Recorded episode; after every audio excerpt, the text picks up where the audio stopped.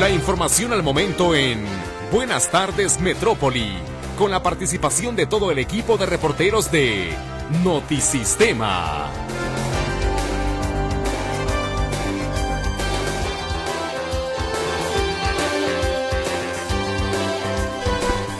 Muy buenas tardes, bienvenido a las noticias. A continuación, un adelanto de la información que tenemos preparada para usted.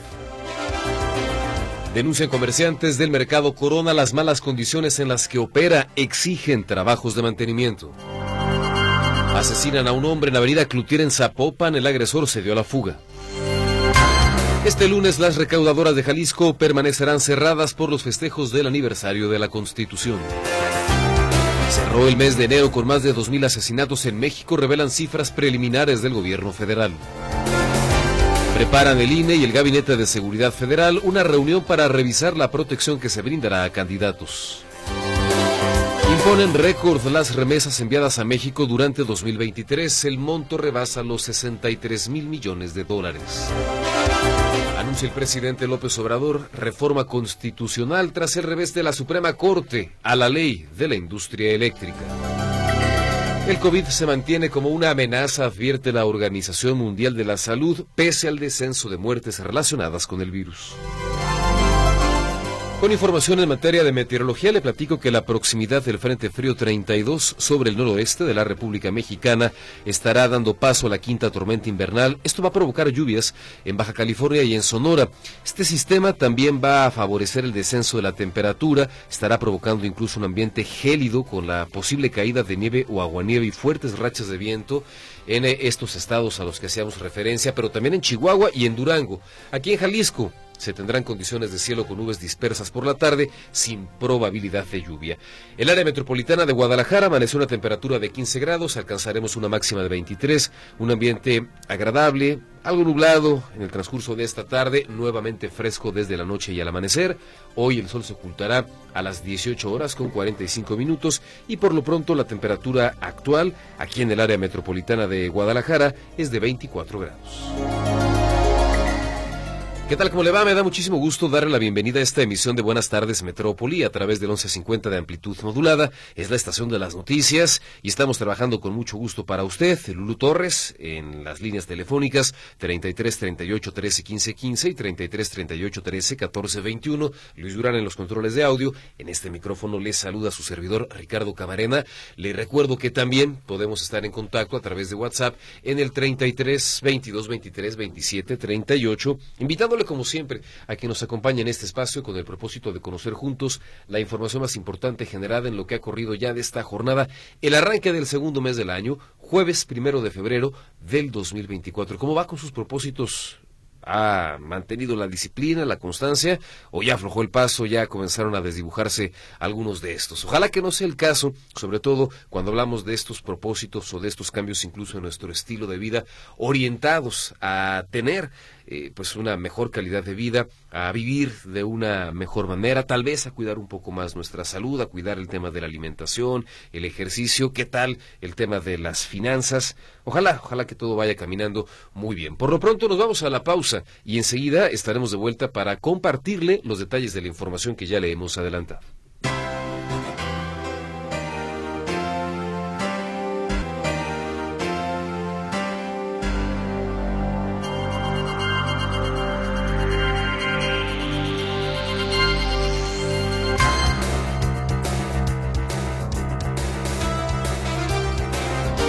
Por acompañarnos en esta emisión de Buenas tardes Metrópoli. Le recuerdo las líneas que están a sus órdenes 33 38 13 15 15 y 33 38 13 14 21. A través eh, de WhatsApp también podemos estar en comunicación en el 33 22 23 27 38. Y mire, este es un aviso a tiempo, sobre todo para que usted se programe si tiene algún pago que tiene que realizar, algún trámite en las recaudadoras, si es que el gobierno de Jalisco está informando que como parte de los festejos por el aniversario eh, de la Constitución mexicana, las 135 oficinas recaudadoras ubicadas tanto en el área metropolitana como en el interior del estado van a permanecer cerradas el próximo lunes 5 de febrero. En este cierre, de acuerdo con la información dada a conocer, se incluyen las unidades regionales de servicios, las cuales también van a permanecer cerradas durante este día. Será el martes 6 de febrero cuando las actividades en las oficinas recaudadoras vuelvan a la normalidad y abran en sus horarios habituales. Hablamos de las ocho y media a las tres de la tarde en el área metropolitana y de ocho y media a tres de la tarde en el interior del estado, para que usted lo considere. Vamos a más información generada en el ámbito de la seguridad pública. José Luis Escamilla, esta tarde con usted. Hola José Luis, adelante. Se cayó la comunicación con José Luis Lulú. Vamos a tratar de retomarla, por favor, para eh, tener los datos respecto a lo que ha ocurrido durante las últimas horas en esta materia. Entre otras cosas, el caso de un hombre que fue asesinado en Avenida Cloutier, en Zapopan. Hola, José Luis, buenas tardes. Escuchamos tu reporte. Gracias, Ricardo. ¿Cómo estás? Buenas tardes. Un saludo para ti, para todo el auditorio. Eh, un par de homicidios que se registran este día en la zona metropolitana de Guadalajara, Ricardo, y que desafortunadamente dejan un saldo de dos personas muertas. Eh, un par de casos, eh, extraños los dos. El primero de ellos tiene que ver con lo que ocurrió en el municipio de Tonalá, Ricardo, donde resulta que una mujer fue a una tienda Oxxo, llega a su casa y cuando llega a su domicilio encuentra que una persona a la que le estaba dando albergue o asilo está tirada inconsciente sobre una cama pide la presencia de los paramédicos quienes eh, confirman que esta persona de nombre José Luis M, de 52 años de edad, eh, estaba ya sin vida, cubierto solamente con una cobija. Cuando están haciéndole la revisión a la víctima, pues encuentran que tenía una herida quirúrgica de alguna operación que le, que le practicaron en fechas recientes. Ya la mujer, cuando es entrevistada, dice que este sujeto es una persona en situación de calle, divorciado, no tiene a nadie, y que la noche del 31 de diciembre él estaba festejando en la despedida del año cuando se sintió lesionado de bala. Él dice que fue una bala perdida la que le pegó allá en calles de la colonia Lomas de Laurel. Fue recogido por paramédicos y cuando eh, llega al puesto de socorro, bueno, lo operan para salvarle la vida. Sin embargo, por tratarse de una persona en situación de calle, este sujeto pues decidió no seguir con sus revisiones médicas, ya no estuvo eh, tratándose, haciéndose curaciones ni nada, y finalmente esta persona resulta eh, pues muerta producto de esta lesión que sufrió la noche del 31 de diciembre. No queda claro, de menos no hay quien confirme, Ricardo, si verdaderamente se trató de una bala perdida o si alguien perdió. El dicho que existe es que esta persona dice que fue una bala perdida, que estaba conviviendo con alguien más y en ese momento se sintió lesionado y fue entonces cuando supo que tenía que pedir ayuda. Sin embargo, ya no regresó a recibir más tratamiento médico, a ser revisado ni mucho menos y finalmente pues termina por perder la vida ese sujeto de nombre José Luis M. Y el otro homicidio registrado este día ocurrió por ahí de las nueve y media de la mañana en la avenida Manuel J. Clutier de Zapopan, a unos metros del cruce con la avenida Moctezuma, donde fue asesinado a balazos un hombre de 62 años de edad, de nombre Jaime, Jaime de 62 años de edad. Este hombre ahora se sabe que salió de una lavandería, se estaciona él de un lado de la avenida, cruza la avenida, sube por el camellón eh, y llega a una lavandería donde recogió ropa. Aparentemente estaba metiendo la ropa ahí a su camioneta cuando una persona llega por detrás, lo abraza y le dispara, le dispara a la altura del abdomen cuando esa persona cae al piso recibe otros tres impactos de bala en la cabeza que le quitan la vida de manera prácticamente inmediata. El agresor escapa corriendo a la avenida a donde estaba estacionado eh, su cómplice y escapan con rumbo desconocido. en unos momentos más, Ricardo, estoy esperando nada más algunas confirmaciones, te daría más datos sobre esta persona fallecida porque aparentemente, a reserva, insisto, de confirmarlo, podría tratarse de un aspirante a un cargo público pero esto esperaría podértelo confirmar en los próximos minutos. Pero por lo pronto, bueno, este par de homicidios, particularmente ese segundo, Ricardo, obligó al cierre total de la avenida Cordilleras o Cloutier entre Moctezuma y Tepeyac para hacer el levantamiento de los indicios. Mi reporte, Ricardo. Buenas tardes. Nos eh, quedamos al pendiente, mi estimado José Luis, del complemento de esta información y por lo pronto, aprovechando la comunicación y aprovechando también pues el manejo que tienes del tema en materia de seguridad, hay una persona que se comunica con nosotros, nos pide guardar el anonimato y pregunta qué hacer o cómo prevenir el tema de las extorsiones, porque lo que ocurre es que esta persona nos platica que tiene un negocio y que están recibiendo llamadas de un supuesto cartel. Bueno, de inmediato lo que hay que hacer es colgar. Cuando comienzan las llamadas de extorsión hay que colgar y pedir el apoyo de las autoridades. ¿Por qué de las autoridades? Porque habitualmente los números, bueno, si esta persona tuviera un identificador de llamadas, habitualmente hay un listado de números de que salen muchas de estas llamadas de extorsión. El grueso de las llamadas son justamente eso, extorsiones falsas, vamos, no, no, no tienen mayor, eh, no prosperan. ¿Por qué se hace la recomendación a la gente de colgar? Porque mucho de lo que hacen los delincuentes que se dedican a las extorsiones es jugarle al. Se mete mucho al aspecto psicológico, Ricardo, de las personas, de sus víctimas, los van llevando poco a poco, poco a poco a través de la conversación hasta que terminan por embaucarlos y sacarles dinero. La mejor recomendación que se puede hacer es pues, eh, colgar, pedir ayuda de una, la presencia de alguna autoridad a través del 911 y en caso de ser necesario pues levantar una denuncia. E insisto, la mayoría de los casos se trata de llamadas eh, pues que los delincuentes ni siquiera están en la entidad, conocen a las víctimas porque sacan su número de un directorio, porque está en internet, en fin, hay un montón de lugares donde los delincuentes pueden hacerse de, de los números telefónicos y de los nombres de las personas. Si acaso esta persona cree que hay elementos suficientes para considerar que su vida está en peligro, bueno, presentar inmediatamente una denuncia a la Fiscalía del Estado. Bien, pues eh, ahí está la, propuesta para esta persona que nos hace esta sugerencia en un contexto, mi estimado José Luis, en donde, eh, pues eh, de pronto sí se trata de una de una extorsión, pero en otros supuestos, sobre todo lo hemos visto en algunos otros puntos del país, es el cobro de piso tal cual, ¿no? Sí, muchas personas, Ricardo, que, bueno, me parece que nadie estamos preparados como para saber, ah, es una broma, ah, no están aquí, ah, me están jugando el dedo. Ah, cuando piensas, es decir, esas personas la apuestan a convencerte de que es real la amenaza. Entonces, pues el temor obviamente se, se, adueña de las personas y es ahí cuando, cuando se cae. Pero está comprobado que el grueso de las extorsiones prosperan porque las víctimas no cuelgan a tiempo el teléfono. Muy bien, pues la recomendación es simplemente colgar, hacer caso omiso y si uno ve pues algunos otros indicios, sí presentar la denuncia. Así es. Bien. José Luis, muchas gracias por la asesoría, gracias también por la información. Quedamos al pendiente de los datos que tenemos por ahí. Gracias, es el reporte de José Luis Escamilla. Hacemos una pausa, enseguida estaremos de vuelta con más.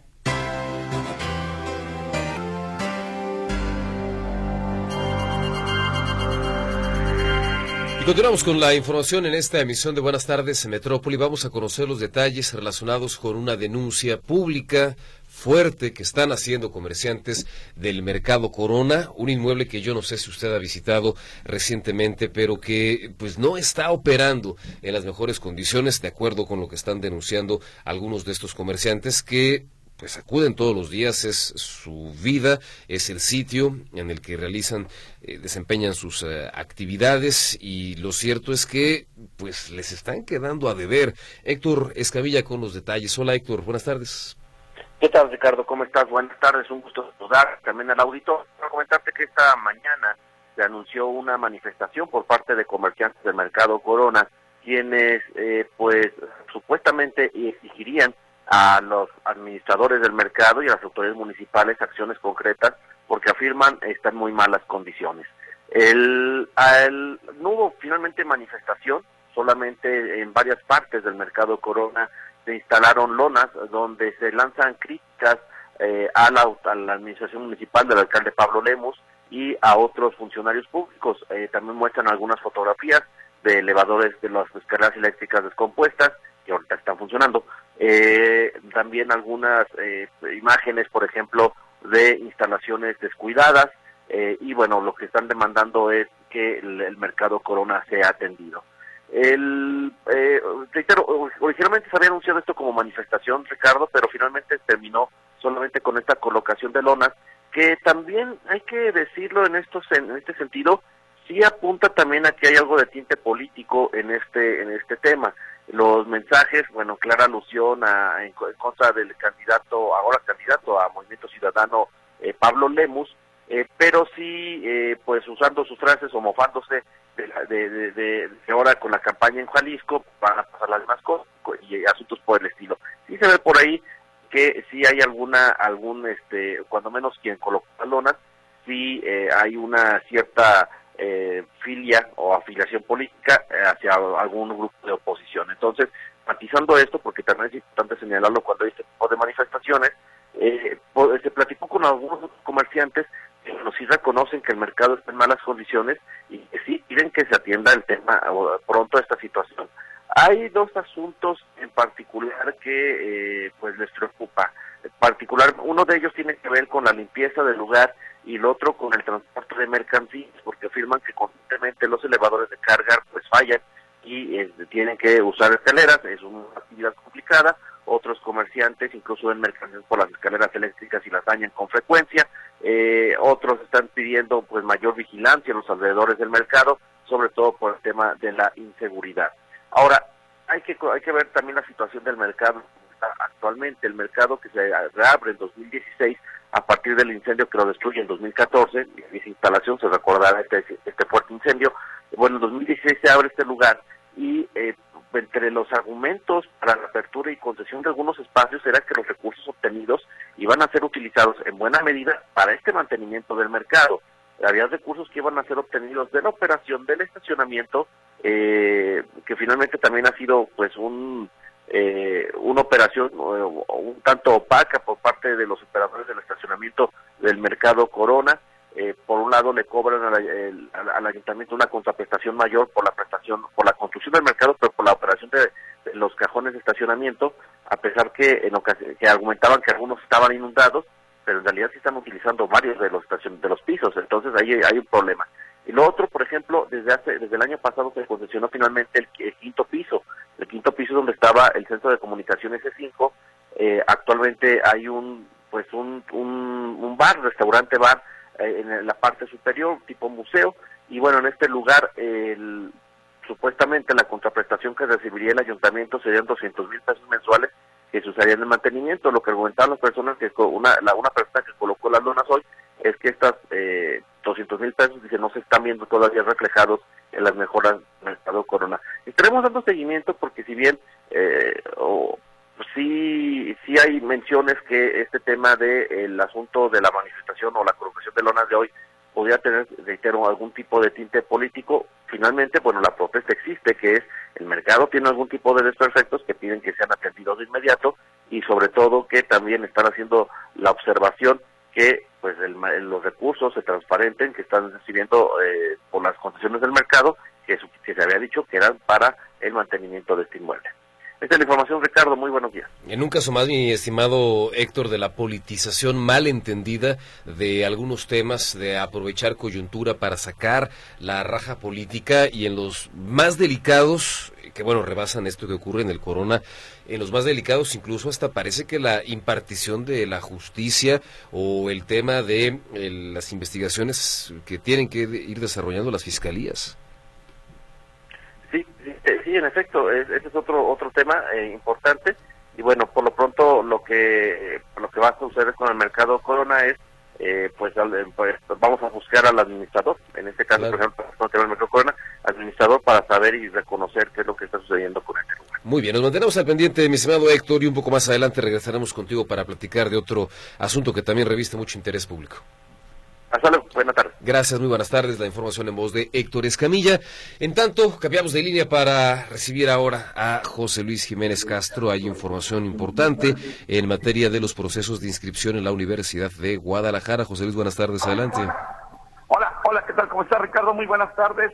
Fíjate que hoy platicamos con la maestra Laura Puebla, coordinadora general de control escolar de la Universidad de Guadalajara, y es que hoy inician las inscripciones, los registros para bachillerato y licenciatura en la Universidad de Guadalajara. Todos los chavos que estén por salir de secundaria y quieren ingresar a las prepas de la Universidad de Guadalajara, así como los que van a salir de las prepas, ya sea de la UDG o incluso de prepas particulares, pueden, pueden eh, inscribirse, anotarse precisamente en estos registros que da a conocer con fecha y nombre la coordinadora general de control escolar de la UDG, la maestra Laura Puebla. Escuchemos. La primera es el 18 de mayo del 2024, eh, para el caso de los centros universitarios, los que van a nivel licenciatura, y las otras dos que estábamos hablando de preparatoria sería el 25 de mayo y el primero de junio. Con esto quiero redondear que entonces los trámites del primero, de del primero al 29 de febrero no solo son para prepas. Sí es el anual de prepas, pero también tenemos el de los centros universitarios. Eso es importante Bueno, esto, esto es eh, lo que eh, comentó la directora de control escolar de la Universidad de Guadalajara en torno a estas inscripciones, Ricardo, y que señala que pues habría que checar sobre todo, más que nada, eh, las fechas de las fechas de exámenes, exámenes tanto para licenciatura por un lado y de bachillerato para el otro. De, de licenciatura, el único día del examen es el 25 de mayo, sábado, perdón, corrijo. El de, el, el de licenciatura, el día de examen es 18 de mayo, en tanto que para las pruebas 25 de mayo y primero de junio. Así que bueno, ahí está la invitación para que todos los chavos se puedan inscribir tanto a las pruebas como a la licenciatura de la Universidad de Guadalajara. Pues el reporte que te tengo, mi querido Richard. Bien, José Luis, muchísimas gracias. Y bueno, la invitación, ¿no? A nuestro auditorio para que tenga todos los detalles de esta información, pues escuchando nuevamente el eh, espacio que tú encabezas todas las mañanas, el módulo de servicio. Así es, así es. Y, de veras, para, para los chavos que tengan duda, para las mamás, los papás, para los abuelitos que también se encargan de los hijos y, que quieran conocer a más de con mayor detalle todos estos trámites, el módulo de servicio a partir de las 10 de la noche, pasadito de las 10 de la noche lo poder escuchar ya con tanto y seña de cómo se llevan a cabo estos trámites. Muy bien, José Luis, gracias. Hasta luego, Ricardo. Muy buenas tardes. Gracias, muy buenas tardes. Es el reporte de José Luis Jiménez Castro. Y si usted no tiene posibilidad de escuchar la retransmisión, bueno, recuerde que en la página web notisistema.com están ahí todos los programas. Ingrese al portal, busque precisamente la sección correspondiente a eh, pues todos los programas, a todas las transmisiones que tenemos. Ahí lo va a encontrar usted acomodados en eh, orden alfabético para que pueda elegir el espacio que quiera escuchar, eh, incluso bueno la, la, fecha que usted así lo desee. En notisistema.com, del lado derecho, va a usted encontrar una serie de opciones, hay que elegir programas y ahí se despliegan todos, todos los que se producen y se transmiten a través del 1150 de amplitud modulada para que en cualquier momento usted pueda consultar y volver a revisar el contenido de estas eh, transmisiones. Por lo pronto haremos una pausa en punto de la una. Le invito a que juntos escuchemos el espacio informativo Notisistema. Enseguida estaremos de vuelta con usted para platicar, entre otras cosas, acerca del primer corte de caja que hacen las autoridades federales acerca de la cantidad de asesinatos cometidos aquí en nuestro país durante el primer mes del año. Vamos a echarle un vistazo al tema de las remesas que alcanzaron un monto histórico y la reacción del presidente López Obrador luego de que la Suprema Corte de Justicia le bateó eh, las eh, modificaciones en materia eléctrica. Dice que pues no se va a quedar así el tema, arremete de nueva cuenta en contra del Poder Judicial y tiene ya preparado su plan B. Con esto y más, luego del espacio informativo Notisistema de la UNA. En Radio Metro.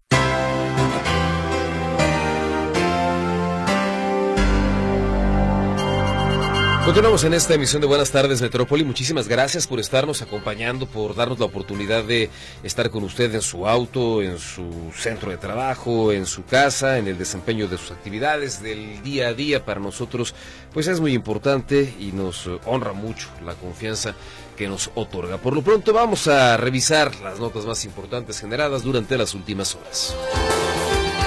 Denuncian comerciantes del mercado Corona las malas condiciones en las que opera, exigen trabajos de mantenimiento. Asesinan a un hombre en Avenida Cloutier en Zapopan. El agresor se dio la fuga. Este lunes las recaudadoras de Jalisco permanecerán cerradas por los festejos del aniversario de la Constitución. Cerró el mes de enero con más de 2.000 asesinatos en México, revelan cifras preliminares del gobierno federal. Prepara el INE y el Gabinete de Seguridad una reunión para revisar la protección que se brindará a candidatos. Imponen récord las remesas enviadas a México durante 2023. El monto rebasa los 63 mil millones de dólares. Anuncia López Obrador reforma constitucional tras el revés de la Suprema Corte a la ley de la industria eléctrica. El COVID se mantiene como una amenaza, advierte la Organización Mundial de la Salud, pese al descenso de muertes relacionadas con este virus. Parte de la información más importante generada en las últimas horas. Vámonos a la Ciudad de México a escuchar el reporte de Arturo García Caudillo. La eh, reacción por parte del presidente Andrés Manuel López Obrador luego de pues esta información eh, que le resulta evidentemente muy adversa y que vendría desde Estados Unidos pide pide que se disculpen con él de esto que ha calificado, y lo platicábamos desde el día de ayer, como una calumnia. Arturo, buenas tardes, adelante. ¿Qué tal, Ricardo? ¿Cómo están, amigos? Me da gusto saludarles. Una reacción un poco tardía del presidente Andrés Manuel López Obrador, porque ayer habló eh, del tema, pero no lo hizo de la forma en la que lo hizo el día de hoy. Eh, quizás eh, no le había caído el 20 respecto del tema de lo que le estaban acusando. A lo mejor no había revisado toda la información, porque además hoy se lanzó en contra no solamente de Tim Golden, este premio Pulitzer que fue quien publicó esta información acerca del apoyo que recibió del marco en el 2006, en la campaña del 2006, la primera que perdió como candidato a la presidencia de la República, eh, sino que también se lanzó en contra de eh, una periodista mexicana, Anabel Hernández, quien en sus investigaciones pues, ha concluido también o ha tenido la misma la misma información que Tim Golden respecto de este financiamiento que ha recibido. Y lo que le falta a Anabel, según lo que eh, ayer escuchaba que decía en eh, algunas entrevistas que le hicieron, ella tiene preparado más material respecto de este financiamiento, no solamente del 2006, parece que también para las campañas más recientes. Ahora escuchamos la reacción del presidente Andrés Manuel López Obrador, que pide una disculpa pública por parte del gobierno de Estados Unidos. Y ayer que preguntó un periodista al Departamento de Justicia y declara alguien, sí, de que está cerrado el caso y que no me están investigando y que no encontraron nada, sí, pero esa es una cuestión informal. Yo no acepto eso. Sí, yo lo que quiero es sí, que el gobierno de Estados Unidos se manifieste. Porque el presidente de México tiene autoridad moral y tiene autoridad política. Y si no tienen pruebas, tienen que disculparse. Pues ahí está justamente el presidente Andrés Manuel López Obrador, usted lo escuchó pidiendo, exigiendo esta disculpa por parte del gobierno de los Estados Unidos y como decíamos, arremetió en contra de Tim Golden, arremetió en contra de Anabel Hernández, arremetió en contra de la agencia antidrogas de los Estados Unidos, la DEA, y pues, de todos los que hablen mal de él prácticamente, porque dice que es parte de esta campaña, como estamos en la época electoral, pues ya sabe que sigue arremetiendo en contra de y deporte. Arturo, muchas gracias por la información. Excelente tarde. Igualmente un abrazo, hasta pronto. Gracias, un abrazo de vuelta. El reporte de Arturo García Caudillo respecto pues a esta reacción por parte del presidente Andrés Manuel López Obrador. Eh, hace referencia pues a este trabajo de investigación, a este reportaje del periodista Tim Golden, que fue publicado el hace apenas algunos días, el 30 de enero, un reportaje en el que se asegura, de acuerdo con algunos testimonios, testigos aseguran a la Agencia Antidrogas de Estados Unidos, a la DEA, que algunos importantes traficantes habrían canalizado unos eh, dos millones de dólares a la primera campaña presidencial de Andrés Manuel López Obrador en el 2006. De acuerdo con este artículo, el periodista, que es ganador de un premio Pulitzer, explica con detalle cómo habría ocurrido este financiamiento, de acuerdo con testigos, pero aclara que la investigación no establece si el presidente López Obrador sancionó o incluso sabía de las supuestas donaciones por parte de estos eh, traficantes. El eh, reportaje se titula y además comienza con un signo de interrogación, traficantes de drogas canalizaron millones de dólares a la primera campaña de López Obrador. El periodista asegura que existió una reunión presuntamente organizada por Francisco León García, quien en ese entonces estaba lanzando su candidatura al Senado como representante de la alianza de izquierdas del presidente, bueno, del que entonces candidato López Obrador, y era amigo de uno de los lugartenientes de la Barbie, de Sergio Villarreal Barragán. quien después se convertiría en un testigo clave en el juicio contra el exsecretario mexicano de Seguridad, Genaro García Luna. Es un tema que rechaza, por supuesto, el presidente Andrés Manuel López Obrador. Ahora exige pues una investigación o una disculpa pública respecto a este a este caso y pues eh, vale la pena digamos echarle un vistazo mm, con cierto detenimiento al, al asunto y sobre todo tener pues este contexto. En más información generada en el panorama nacional le platicamos a usted que la consejera presidenta del INE Guadalupe Tadei se va a reunir el día de mañana con la titular de la Secretaría de Seguridad y Protección Ciudadana Rosa Isela Rodríguez y con algunos otros integrantes del gabinete federal especializado en el tema de la seguridad para entrarle, para la propuesta de brindarle protección a las y los candidatos durante el proceso electoral que está prácticamente en marcha. Tadei afirmó que el INE realiza todas las acciones que están a su alcance, que ya se instalaron mesas de seguridad, que hay un equipo que está pendiente prácticamente las 24 horas del día y dijo que esta reunión, bueno, no se sabe todavía en dónde se va a llevar a cabo, si en la Secretaría de Gobernación o en Palacio Nacional, pero es un tema que tienen que abordar y, cómo no, en el clima de inseguridad en el que está en términos generales inmerso el país y en donde sabemos también que muchos de estos cargos a elección popular pues corresponden a territorios que enfrentan una crisis en esta materia, en los que de pronto hasta la delincuencia es la que pone y quita candidatos. Por eso es muy importante seguir de cerca este asunto. Hablando, por cierto, de las elecciones, ya ve que, bueno, pues esa, esa jornada, el día de los comicios, no sería posible sin la participación de miles y miles y miles de ciudadanos que se incorporan a esta dinámica con el propósito de que pues todas las casillas que se instalan en el país puedan operar de manera adecuada. El eh, funcionario, los funcionarios de casilla, que son, repito, ciudadanos como usted y yo, somos elegidos a través de un sorteo, le llaman una insaculación, que tiene que ver también con la primera letra de nuestro apellido paterno. Bueno, el INE ya definió a través de un sorteo que los ciudadanos cuyo primer apellido inicie con la letra A podrán participar para ser integrantes de las mesas directivas de casilla durante la jornada electoral del 2 de junio. En diciembre ya se había definido que los ciudadanos nacidos en marzo y abril serían considerados para ocupar estos cargos, por lo que con el sorteo de este jueves se completa ya el esquema para definir quiénes van a participar como funcionarios de casilla van a instalar alrededor de 170 mil.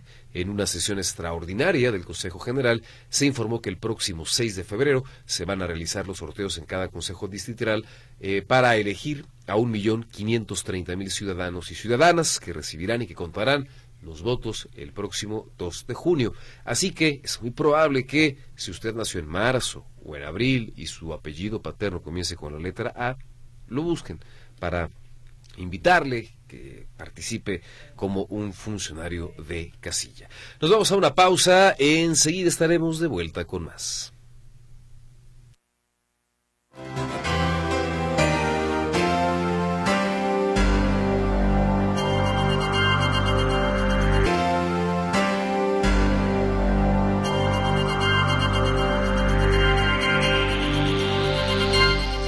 La Universidad Autónoma de Guadalajara es sede de una impresionante exhibición museográfica sobre la sábana santa que, hay que decirlo, ha estado presente en varias ciudades del mundo.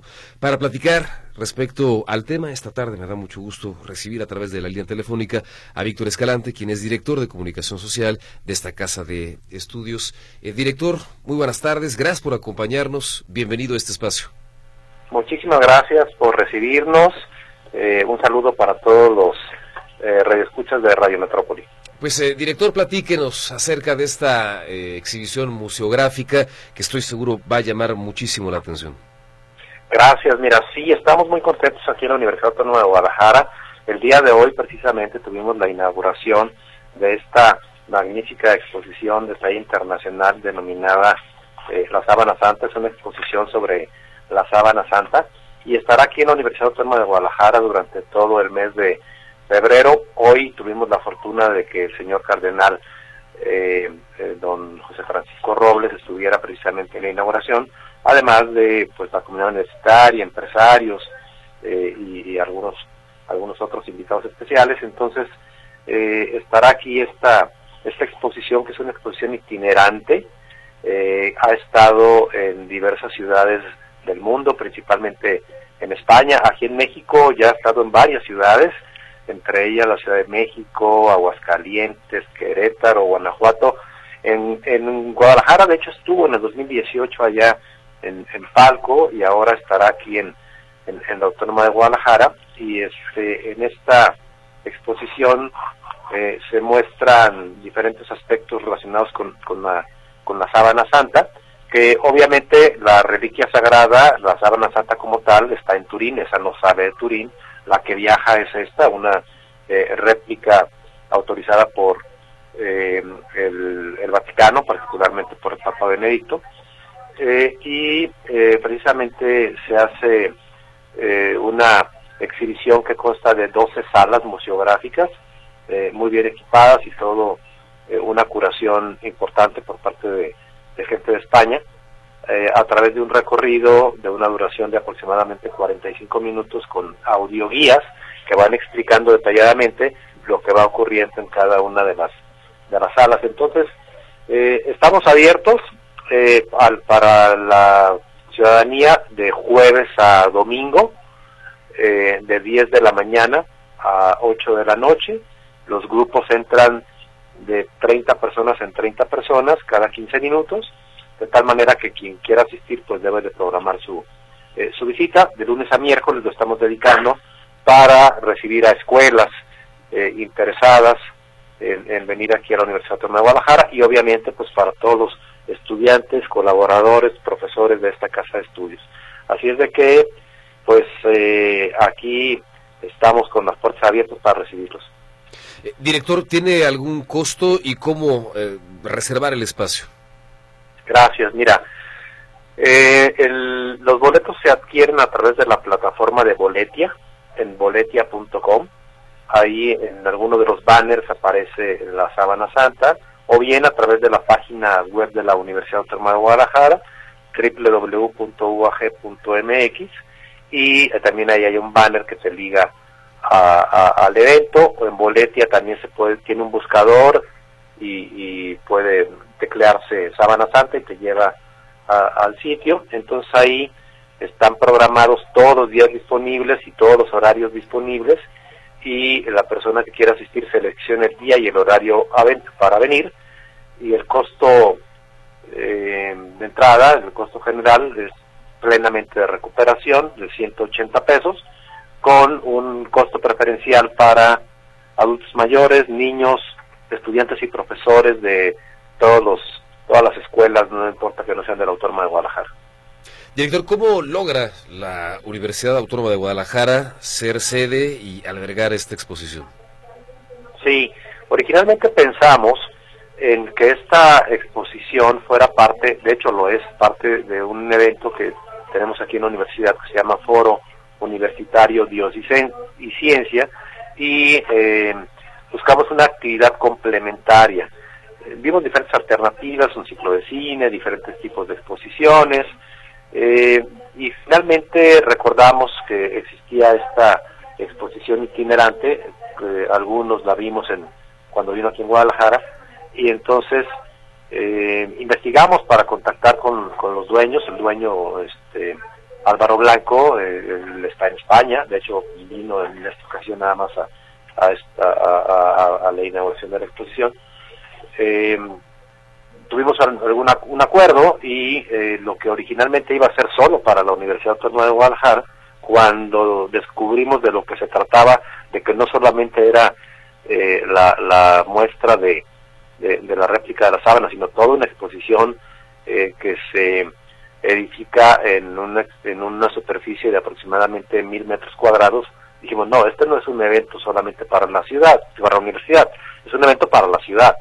De tal manera que lo planeamos de esa manera, eh, fuimos y visitamos al señor cardenal, le platicamos la idea, eh, le gustó, eh, y bueno, platicamos con otras instituciones, y pues estamos aquí haciendo equipo y mostrando este esta exposición que sin lugar a dudas pues es difícil de ver aquí en la en la ciudad, pero ahora durante todo el mes de febrero pues estará disponible. Bien, pues el director, le agradezco muchísimo la posibilidad de platicar con usted de una persona del auditorio que nos pide la ubicación de la Universidad Autónoma de Guadalajara en Patria y Pablo Neruda, ¿no? Sí, estamos en Ciudad Universitaria, Avenida Patria y Pablo Neruda. Eh, eh, por estas fechas Pablo Neruda está siendo eh, remodelada, pero es exactamente donde está el Estadio 3 de Marzo, ahí es Ciudad Universitaria, y en el centro cívico de de la ciudad universitaria, ahí está en el corazón de nuestro campus la, esta, esta exhibición que sin lugar a dudas pues toca el alma, eh, despierta el corazón y por qué no también reta la inteligencia. Bien, pues eh, director, nuevamente muchas gracias por esta invitación, por ampliarnos la información. Les deseamos mucho éxito y sabemos de cierto que, bueno, es eh, un tema de interés de muchas de las personas que nos escuchan esta tarde. Muchísimas gracias, gracias por el espacio. Gracias y hasta pronto. Víctor Escalante es el director de comunicación social de la Universidad Autónoma de Guadalajara, invitándole a usted a esta exposición de la Sábana Santa. Nos vamos a la pausa, enseguida estaremos de vuelta con más.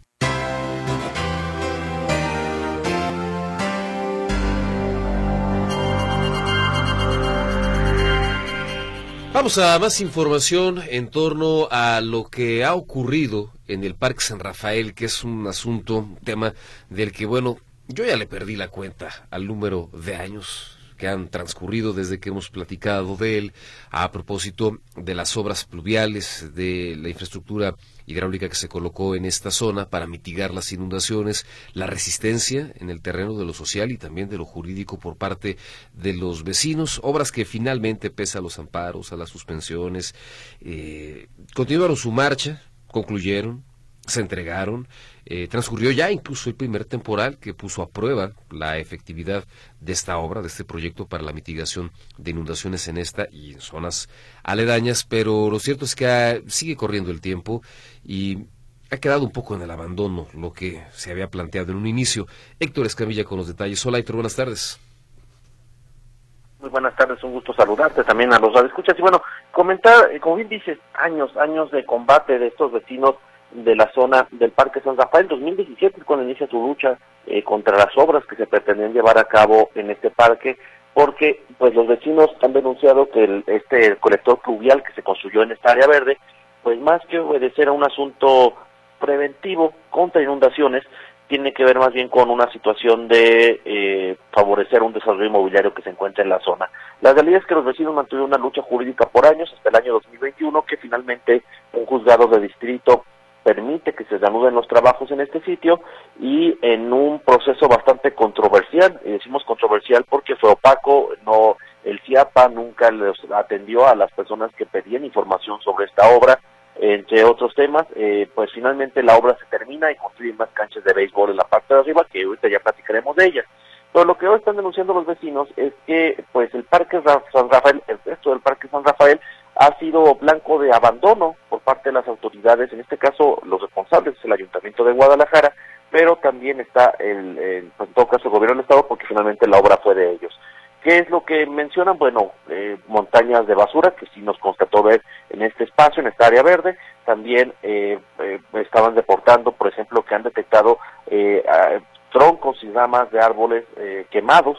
Alguien ha estado haciendo fogatas con los árboles que se encuentran en este lugar. Y también, y eso dicen que es de los asuntos más delicados, es que han detectado que el cemento que les sobró al parecer de las obras del, depósito pluvial, o sea, se les hizo fácil a algunos trabajadores ir a eh, aventar el cemento a, alrededor de los árboles que se encontraban en el área verde, con la, con la lluvia, con la humedad, pues este cemento se hizo, se, se, se hizo roca, se petrificó y pues esto está provocando que las raíces de muchos de los árboles que se encuentran en el sitio se estén muriendo. Entonces están deportando un ecocidio porque muchos árboles señalan, eh, cuando menos una veintena de ellos, ya están presentando daños por esta colocación de, de cemento que le, hicieron. Lo que, lo que los vecinos eh, temen y, y les preocupa es que este abandono institucional al Parque San Rafael obedezca una represalia, incluso dicen, por la oposición que, que se manifestó durante mucho tiempo en contra de las obras que se llevaban a cabo en este sitio. Por lo pronto, bueno, lo hacen el llamado a la autoridad para que le echen su manita de gato al Parque San Rafael, es un área verde muy importante del oriente de la ciudad, de las pocas que hay además, y eh, también están haciendo la solicitud claramente de atender el tema de el, pues el cemento que dejaron alrededor de estos ejemplares. Comentarte, y retomo el asunto de las canchas de béisbol, eh, pues que eh, esta parte, que fue la que recientemente construyeron, bueno, sí está bonita, sí está todavía muy, muy bien cuidada, pero como pasa con otros espacios deportivos de Guadalajara y de la zona metropolitana en general, ya están concesionados. Es decir, usted, hijo de vecino, no va a poder meterse porque hacen eh, son escuelas de béisbol, son escuelas para prácticas, eh, están son espacios que ya, pues, en términos ya no están, son privatizados para que los pone el gobierno, pero un particular los explota. Y así, no solamente en Parque San Rafael, sino así infinidad de unidades deportivas, eh, pues, sobre todo en Guadalajara y Zapopan. Esta es la información, Ricardo. Muy buenas tardes. Y respecto al abandono, mi estimado Héctor, digo, yo no sé hasta dónde puedan o deban tomarlo como un asunto personal, digamos, porque ¿cuántas obras no, no terminan, eh, digamos, con el corte de listón, se entregan, se echan a andar y comienzan a sufrir la falta de mantenimiento, el deterioro, porque una vez entregadas ya no vuelven? Sí, fíjate que, que, que lo que llama la atención, los vecinos dentro de las suspensiones o los amparos que llegaron a tener en esta, con esta obra, bueno, era la protección del resto del área verde del Parque San Rafael. Había, eh, por ejemplo, uno, una de las suspensiones, eh, lo retomo un poco, era para evitar que se talaran árboles dentro del parque porque se pretendía hacer un acueducto o digamos la conexión entre colectores, entre lo que es el depósito pluvial y el colector que se encuentra en la calle. Bueno, eh, finalmente el, los vecinos obtuvieron la suspensión y ¿qué fue lo que tuvo que hacer el CIAPA? Bueno, no, taló ningún árbol, pero tuvieron que, introducir una tuneladora para poder hacer la obra hidráulica. Eh, lo que menciona, lo que nos comentaba por ahí un, vecino es que o lo que les preocupa es que con estas ahora sí van a estar acatando el amparo que implicaría no no meter mano para nada en el parque y es lo que está provocando que en este momento se encuentre abandonado entonces bueno eh, y, y, la verdad es que y nos ha tocado en esta cobertura de, fenómenos sociales sí hay autoridades que si llegan a tomar represalias no estamos diciendo que sea el caso no, no nos consta pero sí ha habido escenarios donde sí los funcionarios llegan a tomar represalias contra personas que llegan a manifestar algún tipo de oposición, deja de haber obra pública, dejan de haber este eh, inician operativos para castigar a, a, los opositores, es decir, sí puede, sí existen estos escenarios, habrá que revisar si este asunto es algo parecido, pero no nos consta que sea en ese caso, pero sí hay preocupación del abandono que tiene esta área verde. Héctor, muchas gracias por el reporte, una excelente tarde. Hasta luego, buenas tardes. Muchas gracias, muy buenas tardes. El reporte de Héctor Escamilla. Y vamos a más información. Dejamos pendientes algunos datos relacionados con el asesinato de un hombre registrado en el transcurso de las últimas horas ahí en Avenida Clutier en Zapopan, de lo que ya nos daba cuenta José Luis Escamilla. Hay más al respecto. José Luis, buenas tardes. Adelante. Gracias, buenas tardes, eh, Ricardo. Comentarte que, bueno, ya te platicaba en mi reporte previo de este homicidio ocurrido ahí en la avenida Manuel J. Clutier o Cordilleras, como también se le conoce muy eh, comúnmente en la zona.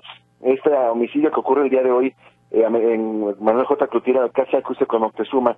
Bueno, se ha dado a conocer que la persona asesinada fue identificada en el sitio como Jaime Vera Alanís. Jaime Vera Alanís, de 62 años de edad, vivía por la zona porque incluso llega al lugar un guardia de seguridad privada quien dice que ubica a la víctima como un vecino del coto donde él eh, trabaja y que además al haberlo cotejado en las listas que están publicadas en internet del Instituto Nacional Electoral aparece que este hombre eh, Jaime Vera Alanís eh, hizo precampaña como como precandidato a la presidencia municipal de Mascota ya hay incluso una página de Facebook que lo ubica eh, justamente como precandidato. En sus, en sus publicaciones señala que estuvo visitando comunidades de este municipio de Mascota y de acuerdo con otros registros que también aparecen en Internet, estuvo fungiendo en áreas como de participación ciudadana y otras allá en el mismo Mascota. Aparentemente tenía la intención de eh, pues brincar de ser simplemente un funcionario a ser a buscar la presidencia municipal de Mascota por parte del Partido Verde. Actualmente Mascota es un gobierno morenista eh, y eh, bueno, hay que recordar que el Partido Verde va en alianza con Morena, así que aparentemente sería eh, pues un eh, aspirante importante pues a contender por la presidencia municipal de Mascota. como te comentaba en mi reporte anterior, este hombre iba en una camioneta Sierra modelo 2002 en color blanco. Él se estaciona en el costado que va de sur a norte de, la avenida Cordilleras o Cloutier.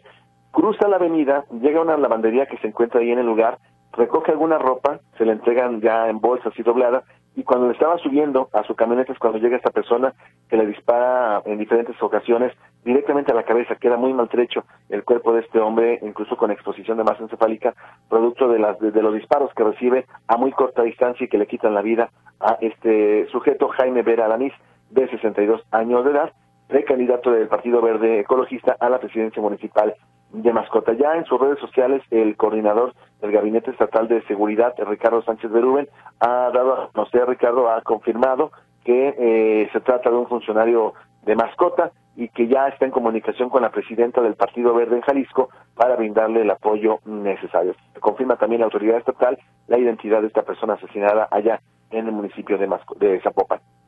Mi deporte, Ricardo, buenas tardes. Eh, José Luis, con esta información que nos compartes, con lo que han confirmado ya eh, incluso las eh, autoridades, nos permitiría hablar del primer, digamos, actor político al que se le arrebata la vida durante el actual proceso electoral.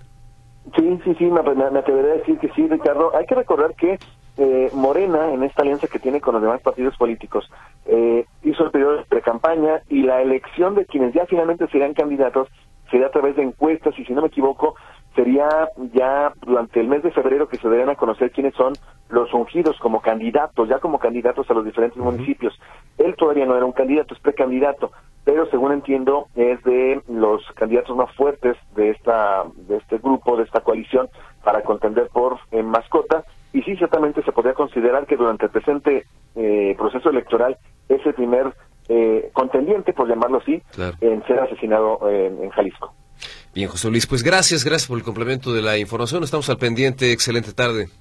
Hasta luego, buenas tardes. Muchas gracias, buenas tardes. La información en voz de José Luis Escamilla. Hacemos una pausa y enseguida estaremos de vuelta con más para usted.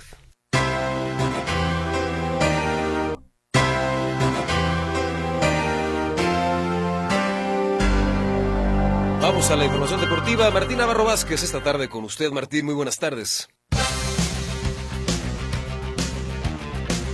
¿Qué tal? Gracias, Ricardo. Muy buenas tardes. Vámonos con la información deportiva. Bueno, pues iniciamos con el tema del deporte blanco, el tenis, porque se pone muy interesante la actividad en lo que respecta a el torneo de Copa Davis y es que ya está muy cerca que inicie la serie entre México y Dinamarca. El día de hoy habló el capitán del equipo mexicano, Neo Lavalle.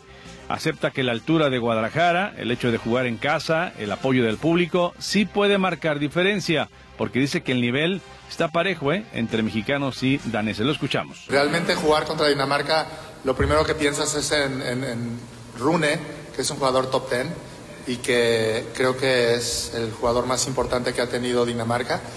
Y, bueno, pues es una lástima que no haya venido, pero pues eso nos da una mejor eh, oportunidad de ganar al equipo mexicano. ¿Qué esperar de, este equipo mexicano? Aquí la, afición está muy contenta de tener al equipo en, Guadalajara. ¿Qué espera? Gracias Martín. Em, sin duda, estamos muy contentos de estar aquí. La verdad, hemos tenido una... Eh, nos han tratado muy bien aquí en, el, en la Hacienda San Javier. Creo que la afición de Guadalajara en particular es eh, una, para mí la mejor afición de México, de todo el país, que le gusta mucho el tenis y eso para nosotros como equipo nos motiva y va a ser un factor muy importante eh, el día, el sábado y el domingo, tener al público a nuestro favor, eh, pero estamos muy contentos de estar aquí lo que señala Leo Lavalle, capitán del equipo mexicano de Copa Davis. Y bueno, también señalar un poquito eh, que se espera a cerca de 2.000 espectadores y que los partidos se llevarán a cabo únicamente en sábado y domingo. Por otro lado, bueno, comenzó ya en Miami la fiesta beisbolera con la Serie del Caribe 2024. Un evento interesante y mencionar que al momento México ya está listo para debutar. El equipo tricolor estará jugando con Naranjeros de Hermosillo a las 2.30 de la tarde, hora centro, enfrentándose a Curazao. ¿Qué equipos son los que estarán jugando esta Serie del Caribe o juegan ya, porque ya inició allá en Miami? Bueno, está, lógicamente, ya lo mencionábamos, Naranjeros, que debuta por allá en la casa de los Marlins en Miami. Royal Scorpions de Curazao, Gigantes de Rivas de Nicaragua, Federales de Chiriquí de Panamá, los Criollos de Cagua de Puerto Rico, Tigres de Licey de República Dominicana y los Tiburones de La Guaira de Venezuela. Son los equipos en esta edición 66 de la Serie del Caribe de Béisbol. Y bueno, pues el director de la Plaza de Toros México, Mario Zulaika, está hablando eh, con medios de comunicación, habló ayer, habló, el día de hoy, y califica de irregular e increíble el nuevo cierre al coso taurino, uno de los más importantes en todo el mundo, ya que la jueza explica pasó por alto lo dispuesto por la segunda sala de la Suprema Corte de Justicia de la Nación. Aquí lo escuchamos al propio director de la Plaza México, Mario Zulaika. Nos parece completamente increíble que una juez haya admitido un amparo de esta índole cuando pasó por alto prácticamente la resolución del pasado 6 de diciembre, eh, una resolución de la más alta eh, esfera de nuestro Poder Judicial, que es la segunda sala de la Suprema Corte de la, Justicia de la Nación, en donde este, este asunto ya se había resuelto. Creemos que esta serie de activistas eh, tomaron por sorpresa a esta juez, fundamentaron con irregularidades este amparo y la verdad es que nosotros como una empresa formal, eh, responsable, a partir de esta resolución del pasado 6 de diciembre, nosotros em, eh, empezamos los trámites y cumplimos con todas las regulaciones de las autoridades para poder eh, obtener las autorizaciones de anunciar estos nueve festejos que, tenemos programados y que iniciamos apenas este domingo pasado con un espectacular lleno en donde la afición demuestra que la fiesta taurina y la tauromaquia está más viva que nunca. Asegura Zulaika que eh, el día de mañana se tiene que definir para saber si se abre o no la plaza en los días de aniversario, que sobre todo el aniversario que es el día 5 de febrero. Los mexicanos Andrea Montesinos y Donovan Carrillo debutaron este jueves en el torneo Cuatro Continentes de Patinaje Artístico en Shanghái, China. Ambos patinadores sobre hielo iniciaron su camino al presentar su programa corto, esto en la antesala de lo que será el programa libre. Montesino registró un total de 50.86 unidades, con lo cual se colocó en el lugar 16 de la clasificación. Por su parte, el jalisciense Carrillo, con 67.76 unidades, se instaló en el lugar 14. En automovilismo, el piloto británico Lewis Hamilton y Ferrari estarían negociando el fichaje del siete veces campeón del mundo de la escudería a partir de la temporada 2025. Anunciaron este jueves varios medios europeos. Aunque todavía no se hace oficial el movimiento, la realidad es que suena probable debido a la intención de Hamilton de pelear por su octavo título del mundo. Actualmente Mercedes no le ha podido ofrecer un auto competitivo para la lucha con el equipo de Red Bull. Y bueno, vámonos ahora con el tema del fútbol internacional. En este momento eh, arranca el segundo tiempo. El Al Nazar vence 3 por 0 al Miami. Qué mal le ha ido en pretemporada al equipo de Messi, al Inter de Miami, ¿eh? Y 3 por 0 pierde ante el Al Nazar. Cristiano Ronaldo en un palco no pudo jugar el partido por una lesión. Se esperaba que se enfrentaran Messi y Cristiano Ronaldo. Eh, Real Madrid está por iniciar el partido. En unos minutos más arranca el juego. Real Madrid contra Getafe. Si gana el Real Madrid, se colocará como líder. Va a desplazar al Girona. Esto en la Liga de España. Y bueno, hablar también de la Liga de Expansión. Recordarles que el día de hoy hay actividad. Juegan los equipos de casa. Por un lado, el equipo del Tapatío estará enfrentándose de visita al Atlético La Paz, un equipo del o mejor dicho, de en casa. El partido es en el Estadio Akron el día de hoy. El equipo del Tapatío a las 19 horas con 5 minutos. Y quien va de visita, ahí sí, en Zacatecas es Leones Negros que enfrentará por la noche a las 9 a los Mineros. Lo que tengo en los deportes. Gracias, Ricardo. Muy buenas tardes. Martín, muchísimas gracias. Hacemos una pausa. Enseguida estaremos de vuelta con más información en Radio Metrópoli, 145.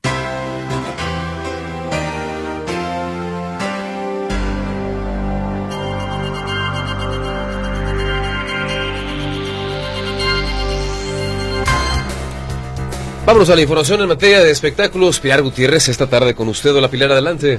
Hola, ¿qué tal? Muy buenas tardes. El día de hoy en Información de los Espectáculos les cuento que la actriz Aislinn Derbez, hija de Eugenio Derbez, fue fuertemente criticada al dar ciertas declaraciones en su podcast donde afirma que las enfermedades se curan solamente con las emociones. Y es que la actriz tuvo como invitado al doctor Nirdosh Kora para abordar la raíz de las enfermedades. En este episodio asumen que el cuerpo tiene todo lo necesario para curarse por sí solo. Ella incluso menciona que todo lo que nos pasa físicamente nos afecta a nuestras emociones y aún más importante, todo lo que nos pasa emocionalmente termina afectando también a nuestro cuerpo físicamente. Y ella también relata que la mayoría de enfermedades que ha padecido las suele curar a través del manejo de sus emociones, ya que esta es una de las premisas del body medicine, que es la disciplina que promueve el doctor Cora, quien por su parte añadió que la medicina, el body medicine, no se concentra en atacar las enfermedades desde su raíz, sino que solamente se enfoca en erradicar los síntomas que producen.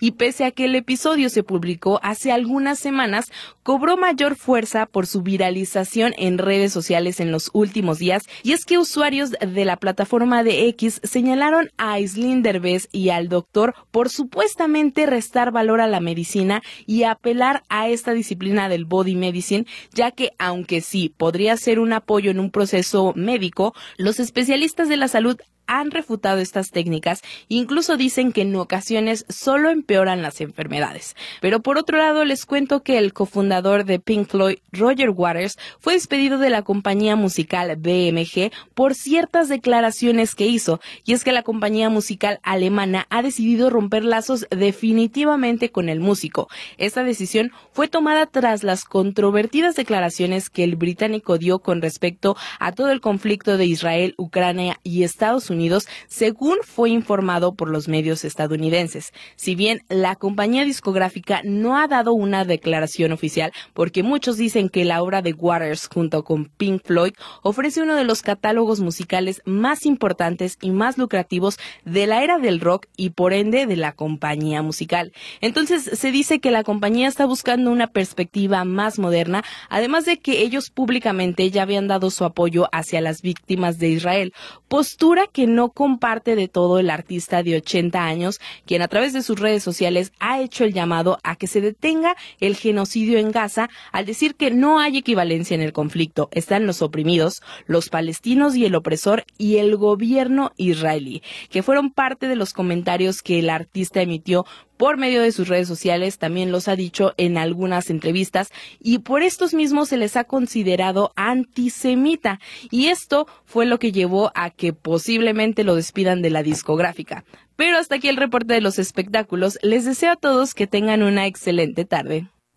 Pilar, muchísimas gracias. Muy buenas tardes. Pilar Gutiérrez con la información de los espectáculos. Antes de continuar con más información, algunos comentarios de parte de nuestros radioescuchas. El caso de don Jorge Gutiérrez, quien dice el gobierno solo trabajó para los intereses del grupo inmobiliario, terminaron y abandonaron el Parque San Rafael. Gracias, don Jorge, por compartirnos su opinión respecto a este tema. Bueno, vamos a más información en torno al caso del coordinador estratégico en materia de seguridad aquí en el estado de Jalisco, Ricardo Sánchez Berúben, que usted sabe figura en la lista de las tantas personas que resultaron presumiblemente defraudadas por la casa de apuestas Jox Holding.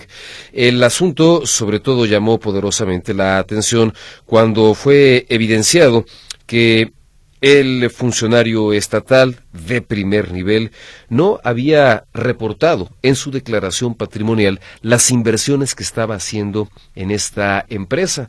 Es un asunto por lo que hoy está bajo investigación de la Contraloría, también de la Fiscalía y sobre el tema sobre la omisión, sobre los montos, muchas preguntas. José Luis Escamilla, muy buenas tardes, adelante. ¿Qué tal, eh, Ricardo? ¿Cómo estás? Buenas tardes, nuevamente te saludo con gusto. Eh, hoy habló sobre el tema Ricardo Sánchez de el coordinador estratégico del Gabinete de Seguridad, que pues no, no, lo habíamos visto, no había salido eventos desde hace muchas semanas cuando eh, se da a conocer justamente que él era uno de los afectados de esta financiera Jox Holding, que era uno más de los defraudados de esta financiera y que pues ha dicho que se va que va a ser tratado como uno más, es lo que ha dicho el propio gobernador señalando que no habrá preferencias para este funcionario estatal víctima de este fraude millonario. Sin embargo, hoy, bueno, finalmente tenía que salir algún día Ricardo Sánchez de Rubén, habló sobre el tema, a pesar de que su comunicado, en el comunicado que envió en febrero, eh, perdón, en febrero, en, a principios de enero, dijo que no eh, iba a hablar más sobre el tema, terminó declarando en torno a este, eh, a este tema. Señaló que él no declaró, hay que recordar que uno de los temas que no, eh, no, él lo reportó en su declaración patrimonial. Cada año los funcionarios estatales tienen que presentar una declaración patrimonial. ¿Para qué? Para que quede constancia de con qué bienes o dineros o recursos llegan cuando llegan a trabajar al gobierno y cómo se van y así poder descartar que hubiera algún tipo de enriquecimiento ilícito, ¿no? Entonces, cada año tienen que presentar su declaración patrimonial. Aquí el tema es que Ricardo Sánchez de Rubén no había presentado en su declaración patrimonial que tenía un dinero invertido en Jox Holding y que estaba recibiendo ganancias producto de los intereses de Jox Holding. Eso no lo declaró Ricardo Sánchez de Rubén, ya habló sobre el tema la Contralora Teresa Brito, el propio gobernador, diciendo que él va a ser investigado y si hay alguna irregularidad y demás. Hoy el propio Sánchez de Rubén habló sobre el tema y dijo que no hubo dolo, que así lo declaró ante la Contraloría del Estado, que no hubo dolo, que no fue una omisión voluntaria el haber evitado decir que presentó esta, que, que, omitió este dinero ante la, en su declaración patrimonial. Escuchamos si te parece al propio Ricardo Sánchez de Rubén. Digo, al final del día, pues, la postura que hizo su servidor desde el primer día que se hizo público el hecho es que el dinero está bancarizado. Y al momento de estar bancarizado, reitero, pues hay plena trazabilidad de, se paga impuestos cuando entra a la cuenta de su servidor y posteriormente sobre los ingresos que se reciben de la financiación. Como víctima tiene es lo que decía Ricardo Sánchez eh, Berúben, eh, Ricardo, bueno, ahora será la Contraloría del Estado y sin apuras incluso la propia Fiscalía Anticorrupción las que tendrán que decir o determinar si hubo alguna sanción o si habrá alguna sanción para este funcionario estatal por haber evitado decir que tenía ese dinero, que lo tenía invertido y, eh, y demás, ¿no? Entonces, es parte, parece un tema más bien administrativo que otra cosa, pero como quiera que estamos hablando que es un funcionario de primer plano eh, del Estado a nivel seguridad y que pues no podría permitirse esta clase de omisiones, ¿no? Señalando que tiene X dinero, que lo invierte en tal lugar y que las ganancias las invierte para tal cosa. Entonces, así las cosas, eh, Ricardo, en torno a ese tema. Buenas tardes. Son declaraciones, José Luis, supremamente detalladas, es decir, casas, coches, negocios, ingresos, inversiones, créditos, deudas, joyas, obras de arte, en fin. Eh, tienen que declarar, pero todo y hasta en ocasiones de la familia. Sí, por supuesto, de, si son bienes mancomunados, si están casados las parejas por bienes separados, sí son un montón de cosas, así que pues no queda claro cómo es que alguien evita, ¿no? Porque evita, él asegura que el dinero está fiscalizado y que el dinero es legal, lo cual pues no habría por qué dudarlo. El tema es, bueno, se tiene que declarar eh, por un tema meramente administrativo, es de los y, me parece que aquí el tema, Ricardo, es que siendo uno de los funcionarios relacionados con el tema de la seguridad, y eh, que tendrían que ser los más obligados a cumplir con la ley, eh, pues llama la atención ¿no? que se hubiera brincado este paso. E insisto, a lo mejor es meramente administrativo, pero como tal, pues también tiene que cumplirse. Indiscutiblemente. José Luis, muchas gracias. Hasta luego, buenas tardes. Gracias, muy buenas tardes. Es el reporte de José Luis Jiménez Castro y ahí están las primeras declaraciones de Ricardo Sánchez Berúben, eh, luego de haberse dado a conocer toda esta información respecto a esta omisión en la que habría incurrido. Exactamente por qué, no lo sabemos. Dice que no hay dolo, es decir, que fue eh, sin querer, pero que es un dinero que conoce el SAT que está corriendo en el sistema bancario y que, vaya, pues es un recurso bien habido, sin embargo, no declarado en este o no reportado en esta declaración patrimonial que tienen que hacer los servidores públicos en términos generales, particularmente y las más detalladas, las que van mucho más a fondo, corresponden a funcionarios de primer nivel. No fue el caso, veremos en qué en qué queda el asunto luego de la investigación que haga la Contraloría Estatal, a la que entendemos ya se le entregaron los documentos que estaba requiriendo, y la Fiscalía Estatal Anticorrupción, que decía, pues vamos a echarle también un vistazo al asunto, sobre todo para conocer cuál es el origen de estos recursos y tener la certeza, tener la claridad de que no se ha incurrido en la comisión de algún tipo de delito. Por lo pronto, y como siempre, muchísimas gracias por habernos acompañado. La invitación es a permanecer en esta frecuencia. En algunos minutos más, en punto de las dos de la tarde, viene el resumen informativo Notisistema, rápidamente atendiendo algunas inquietudes de nuestros radioescuchas. Recordarle que esta exposición de la Sábana Santa está en instalaciones de la Universidad Autónoma de Guadalajara, allí en Avenida Patria y Pablo Neruda. Nos vamos pues, una excelente tarde, hasta mañana.